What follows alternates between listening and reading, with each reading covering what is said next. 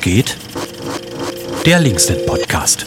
Herzlich willkommen zum heutigen wöchentlichen Linksnet Podcast. Heute mit dabei ist Jule. Hallo. Hallo. Ja, wir können ja jetzt leider nicht darüber sprechen, wo wir Ostern Ferien machen, weil das findet ja nicht statt, laut Ministerpräsident. Schade. Äh, es ist, ja, ne? Naja. Es ist, es ist schwierig. Gut, dass er das geklärt hat für die ganze Bundesrepublik. Aber wir können darüber reden, was dein Aufreger der letzten Woche war. Oh, fuck! Äh, ich habe einen riesen Zettel mit Aufregern, aber wenn du gleich so anfängst, kann, kann ich das ja kurz streifen. Es ist irgendwie total crazy. Also eigentlich müsste mal jemand die äh, Kommunikation von Michael Kretschmer in dem letzten Jahr irgendwie analysieren. Das ist so ein Auf und Ab. Ich glaube, kurz bevor die, diese Ministerpräsidentenrunde bei der Kanzlerin letzte Woche war, hat er ja schon Lockerungen in Aussicht gestellt. Und ähm, da wurden hier in äh, Sachsen, ich weiß nicht, ob du das verfolgt hast, so äh, Öffnungspläne geleakt. Ähm, mhm. Und er hat sich auch lautstark dafür ausgesprochen. Und auf einmal, zack, ähm, äh, ist die Öffnung sozusagen nur, nur ein bisschen. Ne? Und auch, auch darüber kann man streiten, ob das jetzt clever ist, äh, Kita und Schulen heute äh, zum Teil wieder ans Netz zu bringen. Äh, und dann haut er das mit Ostern raus. Ne? Das ist so, naja, aber eigentlich hört sich das bei mir fast so weg, das versendet sich und ich wollte eigentlich über Schnee sprechen, aber das ist eigentlich kein äh, negativer Aufreger, sondern eigentlich ist es ein, auch ein schöner Aufreger, ne? also mit äh, negativen Effekten für bestimmte Menschen, die damit nicht so gut klarkommen. Also ich habe mich letzten Sonntag total gefreut, als es so doll geschneit hat und ähm, habe mein Fahrrad äh, in die Ecke gestellt und laufe jetzt bloß noch, was auch total eine krasse neue Erfahrung ist. Alles natürlich viel länger dauert. Ähm, aber heute hatte ich zum Beispiel einen Anruf von einem älteren Mann, der auf einem Rollator angewiesen ist, der sich massiv beschwert hat. Ne? Und ähm, Pflegedienste und andere, andere Dienstleistungen, die quasi Menschen ähm, betreffen, die äh, nicht mehr so gut unterwegs sind und die dringend an die Häuser äh, kommen müssen, ähm, das funktioniert natürlich alles so nicht. Ne? Und man fragt sich, äh, haben die eigentlich mal Wetterbericht geguckt der Stadt Leipzig? Ne? Du, du fährst ja auch viel Fahrrad, ne? Machst, machst, ja. du, das machst du das gerade oder? Na, im Moment ist es äh, schwierig, weil ich ja noch diese Armverletzung habe. Ähm, ja. Und bei dem Wetter halt auch, äh, traue ich mich dann auch nicht. Ich finde es aber auch krass, wie halt, also Radwege äh, vernachlässigt werden. Also dass wirklich der ganze Schnee der Straße erstmal auf die Radwege gekippt wird. Weil man irgendwie der Meinung ist, wahrscheinlich, es fährt niemand Rad, wenn Schnee liegt, obwohl ja viele drauf angewiesen sind. Und dann gab's auch, ähm, habe ich bei Twitter gesehen, weil du das gerade angesprochen hast, ähm, da haben Menschen tatsächlich so Kreuzungsbereiche für Beeinträchtigte, zum Beispiel RollstuhlfahrerInnen, freigeräumt, dass die eben diese, diese abgesenkten Bordsteine benutzen können, weil da viel, also zum großen Teil nicht geräumt wurde. Und dann haben sie da einfach sich Autos hingestellt ne, und haben da geparkt, weil ja auch alle Parkflächen verschneit waren. Mhm. Und da gab's dann äh, so Kommunikation über Zettel an der Auto, also eine Windschutzscheibe und so, dass das ja wohl ein bisschen unsolidarisch ist. Aber ich habe mich ja. auch gefragt beim Laufen, wie eigentlich Menschen, die jetzt irgendwie beeinträchtigt sind, über diese riesen Schneeberge kommen sollen am Straßenrand. Ja, zumal auch in den, ich glaube in den ersten zwei Tagen ähm, der ÖPNV und ach was ist ich, also da ging, ging ja gar nichts, ja. da war überhaupt überhaupt nichts freigeräumt. Ne? Und äh, wie gesagt, ich habe mich eigentlich total gefreut und ich fand es auch schön und dachte, wenn jetzt nicht Lockdown wäre, äh, sowieso wäre das eigentlich eine schöne Entschleunigung für die Gesellschaft. Aber wenn man ein bisschen seinen Kopf weitet und genau an diese Gruppen äh, denkt, die da nicht mehr durchkommen, auch ähm, Eltern mit ihren Kinderwegen, das geht ja eigentlich überhaupt nicht ne? und geht teilweise noch immer nicht. So. Das ist schon, naja, das ist so Licht und Schatten mit dem Schnee. Ne? Aber es wird ja jetzt wieder wärmer die Woche, da schmilzt dann ja, alles weg. Genau, ne? Ich habe noch einen zweiten Aufreger auf meinem äh, Zettel, der ist zwar schon so zwei, drei Wochen her, aber ich glaube, es wurde bisher viel zu wenig darüber gesprochen und auch in den Medien hat sich das gar nicht wieder gefunden. Das ist was ganz Lokales. Und zwar haben, haben wir Post bekommen von Mieterinnen und Mietern der ähm, LWB, also der kommunalen Wohnungsgesellschaft, die doch tatsächlich jetzt äh, irgendwie über, über den Jahreswechsel Mieterhöhungen in, in ihre Briefkästen geflattert bekommen haben. Das sind so Mieterhöhungen, die man, ähm, die Wohnungsunternehmen machen können, äh, ähm, um an den Mietspiegel quasi die Miete anzupassen. Und der Mietspiegel äh, weist ja immer eigentlich die Richtung nach, nach oben und nicht nach unten. Und ähm, die haben auch sich organisiert im Musikviertel, so in diesen, ähm, am Johanna-Park gibt es so äh, ziemlich hohe Hochhäuser, ne? Ähm, und äh, haben so einen offenen Brief an die LWB geschrieben und haben natürlich stark gemacht, dass gerade in diesen Pandemiezeiten so eine Mieterhöhung um 10 Prozent, also weiß ich nicht, so bis zu 50 Euro, glaube ich. Muss man natürlich immer gucken, wie hoch die, die Ausgangsmiete ist. Teilweise die Mieterinnen und Mieter schon ziemlich heftig trifft. Ne? Und irgendwie dachte ich auch krass, äh, gerade in Corona-Zeiten, äh, wo Leute in Kurzarbeit sind, vielleicht äh, ALG 2 beantragen müssen, je nachdem, was sie vorher gemacht haben, äh, macht gerade ein, ein, kommunales Wohnungsunternehmen so eine Scheiße. Ne? Aber es hat äh, echt fast niemand darüber berichtet. Das fand ich irgendwie krass. Und darum wollte ich es auch nochmal erzählen. Man könnte ja eigentlich denken, dass da gerade das Gegenteil der Fall ist, ne? dass die da vielleicht ein bisschen kulanter sind und sowas eben nicht stattfindet, weil eben ja viele eben Einschnitte haben, finanziell auch. Also. Genau, ne? Also ja, es gab irgendwie im letzten Jahr, also beim äh, im ersten Lockdown gab es zumindest von der Bundesregierung diese ähm, äh, Verfügung, dass äh, Mieten, äh, die nicht gezahlt werden können, gestundet werden können. Also man muss Schulden anhäufen, aber wurde erstmal nicht gekündigt.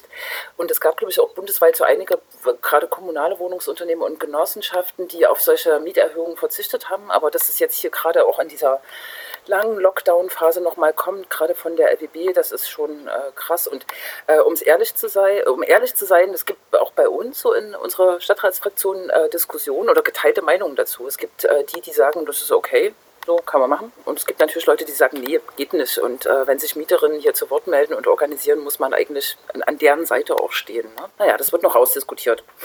Ja, ist trotzdem krass, vor allem ja sowieso, dass alles ein bisschen mehr kosten wird. Ne? Also auch diese ganzen Nebenkosten und so, das wird ja alles wahrscheinlich jetzt, wird ja bei allen jetzt äh, wahrscheinlich äh, am Ende des Jahres mehr zu Buche schlagen, weil man ja einfach viel mehr zu Hause ist. Also das finde ich schon, äh, wird irgendwie immer gar nicht so mitgedacht, ne? Ja, genau, ne? Ich glaube, es gab auch letzte Woche die ersten Berichte darüber, ne? Dass äh, tatsächlich Strom- und Heizkosten steigen, genau, durch das Zuhause-Sein. Ja, irgendwie wird es bestimmt alles noch so, es, es wirkt gerade alles noch so ein bisschen gedämpft, aber es wird bestimmt noch so äh, auch soziale Crashs geben. Ne? Wir haben ja morgen auch ein, ein ähm, Klardenken, Podiumsdiskussion zum Thema Gastro. Ne? Und über das Kneipensterben nach Corona wird ja auch viel diskutiert. Mal sehen, wie die das morgen sehen. Ja, da geht es ja vor allem auch um so Nebenkosten, Miete und sowas, was ja alles weiter bezahlt werden muss, aber eben die Einnahmen dafür gar nicht mehr da sind. Genau, ne? Und diese Hilfen funktionieren halt auch nur halb, ne? Mhm. Aber genau, das ist quasi der Veranstaltungstipp am Dienstag 19 Uhr. Den auch noch mit untergebracht. Genau. Was gibt es denn dann äh, diese Woche so? Was steht denn da bei dir so an? Außer äh, morgen die Veranstaltung. Genau, ihr habt ja, ich hab, äh, höre mir ja immer die Podcasts äh, an. Und ihr habt letztes Mal auch darüber gesprochen, dass äh, du letzte Woche oder jetzt auch damit beschäftigt bist, Wahlversammlungen ähm, vorzubereiten in Pandemiezeiten. Aber mein Link ist eigentlich der zum, zum Stadtrat. Also vielleicht hat das auch schon mal Anna, glaube ich, erzählt. Also der Landtag äh, ist ja sozusagen im Mittelalter festgehangen. Äh, da gibt es nur Präsenzsitzungen, aber seit Jahresbeginn äh, dürfen die Kommunalparlamente tatsächlich auch digital tragen. Das war vorher rechtlich nicht möglich, zumindest nicht, wenn abgestimmt werden musste. Und seit ähm, der Gesetzesänderung äh, im Dezember im Landtag ist es jetzt möglich. Und der Leipziger Stadtrat, der erprobt das äh, in, mit den Ausschüssen schon seit der ersten Welle. Und das funktioniert auch super gut. Ne? Also ich habe gleich auch eine Sozialausschusssitzung, die digital einfach stattfindet. Das ist auch ziemlich komfortabel eigentlich. Und wir ähm, veranstalten jetzt aber auch die großen Stadtratssitzungen. Es sind ja immerhin 70 Stadträtinnen und Stadträte. Und diese ganze Stadtverwaltung, die da mit dabei ist, ähm, die haben wir jetzt zum ersten Mal im Januar äh, digital veranstaltet und äh, da die Tagesordnungen immer so mega voll sind, äh, ganz viele Themen besprochen werden, äh, Probleme gewälzt werden, diskutiert wird, also reden natürlich auch alle gerne, äh, haben wir jetzt so eine ich glaube sogar die dritte Nachholstadtratssitzung vom Januar am Donnerstag. Und das ist echt eigentlich spannend. Das läuft über Microsoft Teams, meine ich. Und da sind dann wirklich diese 70 Stadträte in einem digitalen Raum. Es gab so ein Abstimmungstool, ähm, das hat erstmal nicht so gut funktioniert. Also manche ähm, wurden da nicht erfasst und so weiter. Und jetzt, jetzt hat sich das aber alles eingespielt und es funktioniert tatsächlich ein paar Stunden, diese Tagesordnung über dieses digitale Tool abzuarbeiten. Also ich finde das ziemlich beeindruckend.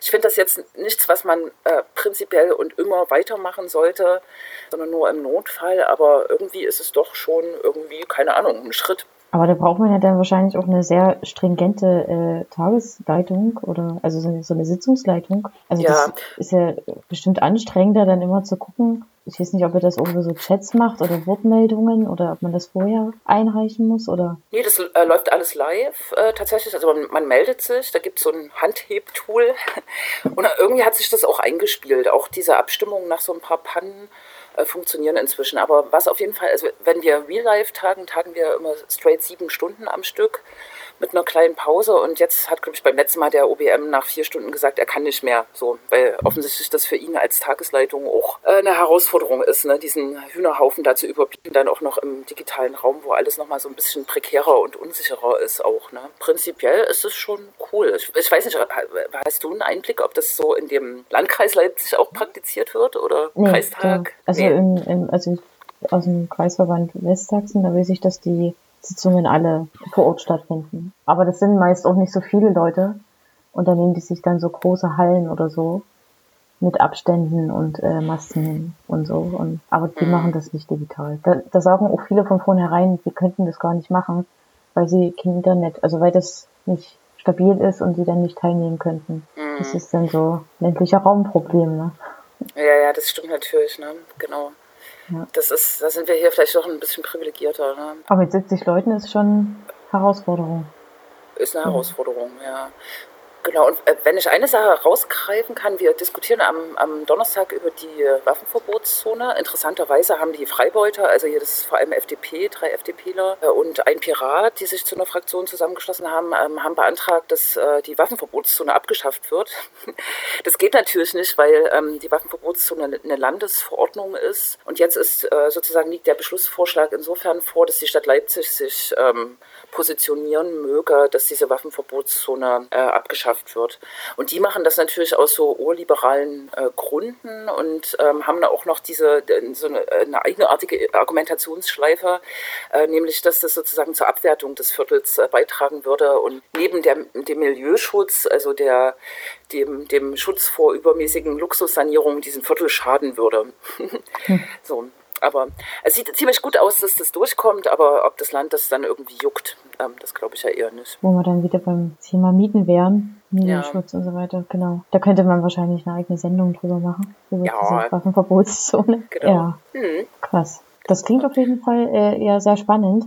Äh, kann man denn eigentlich bei den Stadtratssitzungen sich mit einschalten? Ja, also es gibt einen Livestream. Ah, okay. Äh, den kann man wie äh, den normalen Livestream auch gucken und es gibt echt Leute, die machen das äh, straight. So, also ich äh, sehe manchmal äh, Leute auf Twitter, die äh, die Stadtratssitzung quasi mit kommentieren. Wer sich da mit dazuschalten will, kann das quasi live verfolgen, wie ihr da online euch zusammenschaltet. Ja, cool. ganz genau. Cool. Ja, dann müssen wir jetzt quasi, musst du nur noch festlegen oder nominieren, wer beim nächsten Mal hier im Podcast dabei sein soll. Genau. Ich habe äh, ja geguckt, es sind ja noch Semesterferien, ne? Weißt du das? Ich glaube noch nicht. Ich glaube, jetzt ist gerade so Prüfungszeit.